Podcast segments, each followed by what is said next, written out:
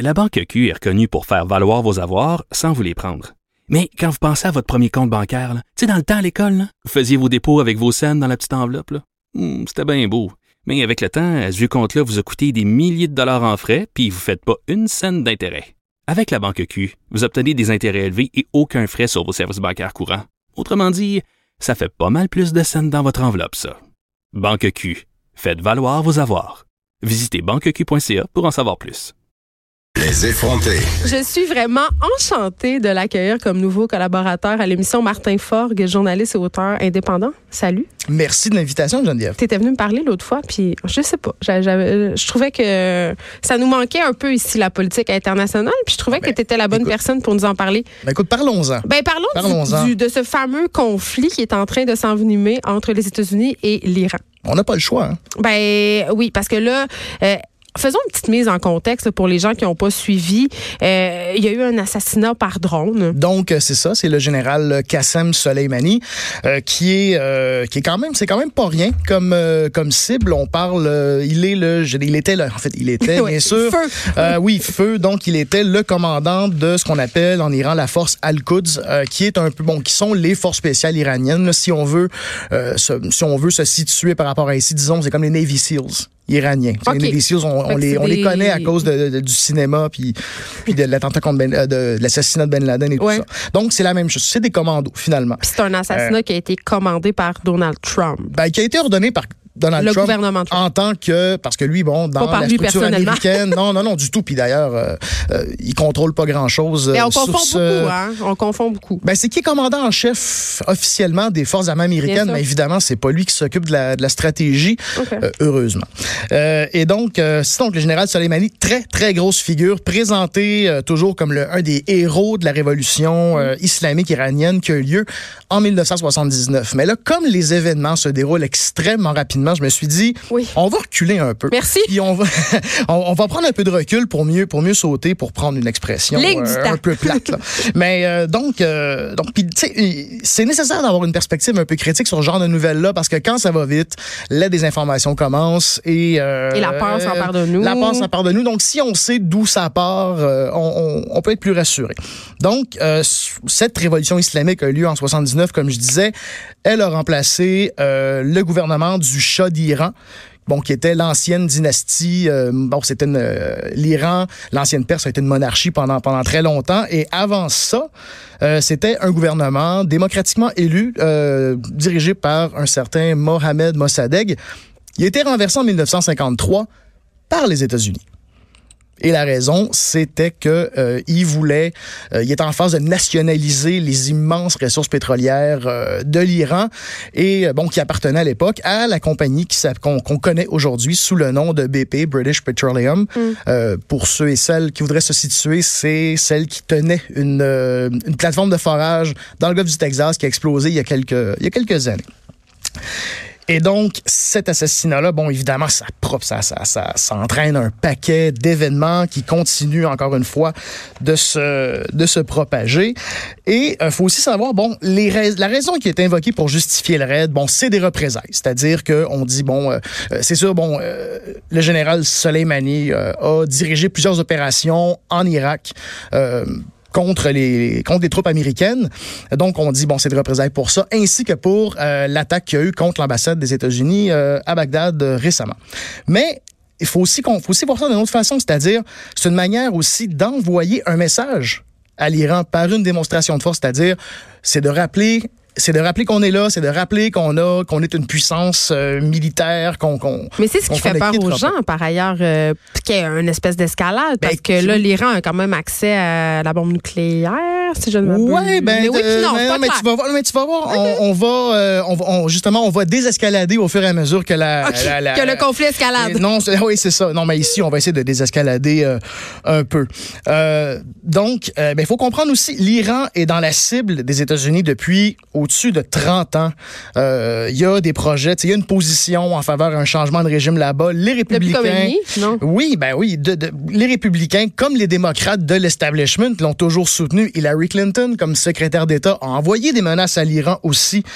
Euh, et il y avait, et c'est assez intéressant parce que il y avait en 2002 un mémo écrit par Donald Rumsfeld, qui était secrétaire de la Défense, qui avait, qui avait, qui était descendu sur le bureau d'un général qui s'appelle Wesley Clark et qui disait le plan c'est de, c'est de dégommer sept pays en cinq ans l'Irak, la Syrie, le Liban, la Libye, la Somalie, le Soudan. Vaste programme. Et l'Iran.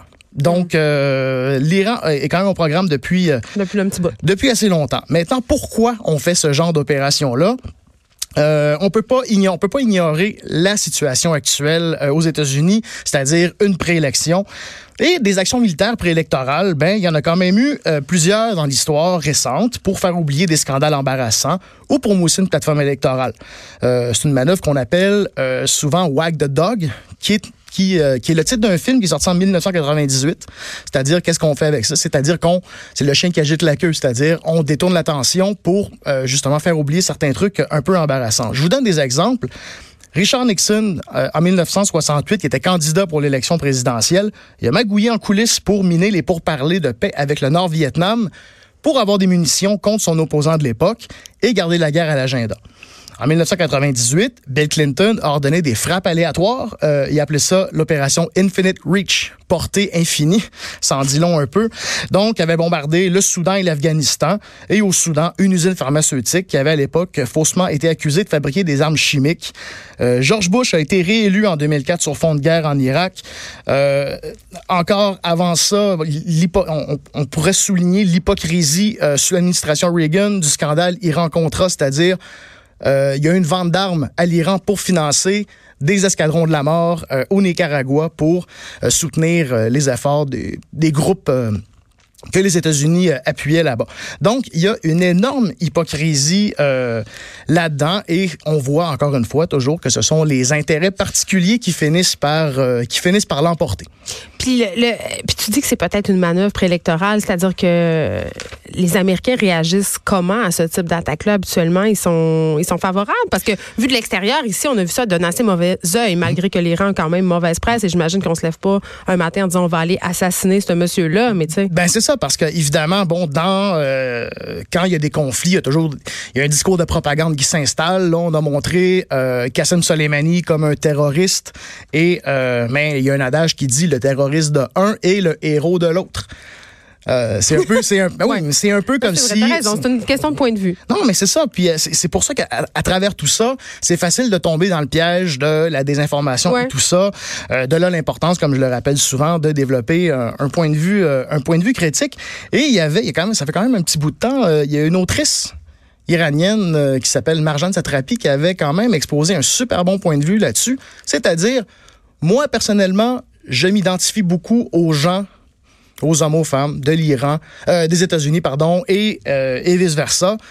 On doit cesser de tomber dans le de, tomber dans le piège de nos gouvernements qui mm. eux se qui eux se livrent euh, qui eux se livrent combat pour toutes sortes d'intérêts comme on comme on disait et bon évidemment évidemment dans ça, ça, peut aider à la réélection dans le sens où historiquement, quand il y a une guerre, les États-Unis, bon, les, les gens vont être un peu moins portés à vouloir changer euh, à vouloir changer de gouvernement. C'était beaucoup plus gros, mais pendant la Deuxième Guerre mondiale, Franklin Delano Roosevelt a été euh, réélu en 44, a fait un troisième mandat. Hmm. Donc, euh, on, est moins porté à le faire. Et comme je disais, ça peut faire oublier des fois. ça titille le nationalisme. Oui, oui, c'est ça. OK. OK. OK, mais là, moi, je, reviens à ma question, Martin. Oui.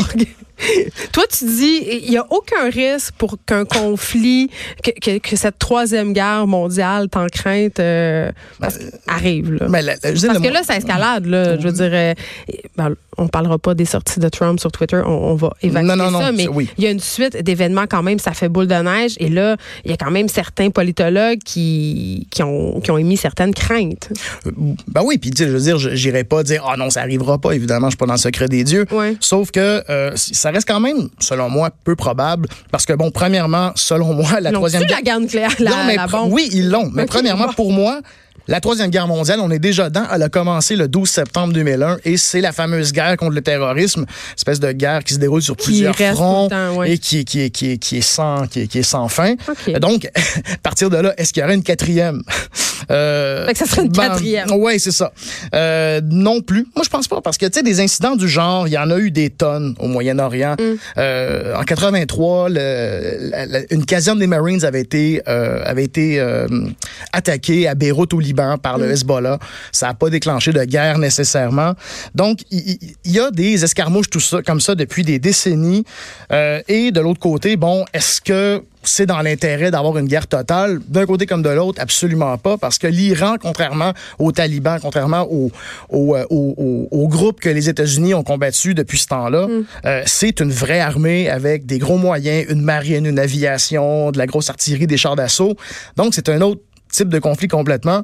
Euh, et bon, l'arme nucléaire, il n'y a pas vraiment grand monde qui ont intérêt euh, euh, à ce qu'on s'en serve. Il y a un concept qui s'appelle l'équilibre de la terreur, c'est-à-dire quand un a un armement qui pourrait assurer une destruction mutuelle, ben, euh, on est moins tenté de s'en servir. Et là, on C'est tellement un, mon père est plus fort que le tien. Là. On ben, est un la, peu là-dedans. La guerre, on peut parfois voir ça, voir ça comme un concours de, de qui pisse le plus loin. Ben, vraiment. Finalement. c'est, euh, drôle quand même parce que euh, en 2012, Donald Trump quand même avait fait une série de tweets parce que tu parlais de la guerre comme un moyen de gagner ses élections. Uh-huh. il, accusait Obama.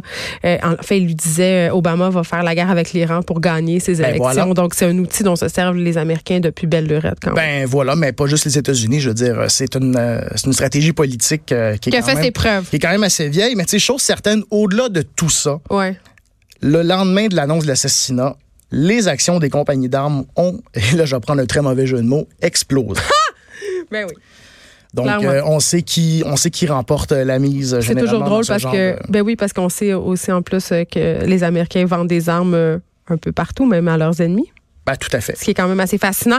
Merci beaucoup, Martin Fogg. Je veux juste souligner, euh, si vous l'avez pas vu passer, il y a eu une bousculade à Kerman en Iran euh, lors des obsèques générales iraniens Qassem Soleimani et ça a fait 56 morts et 213 blessés. Là, les autorités iraniennes ont été contraintes de reporter les obsèques du général. Donc ça continue. Un peu comme l'Halloween finalement.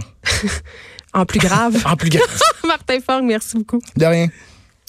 De 13 à 15, les effrontés. Cube Radio.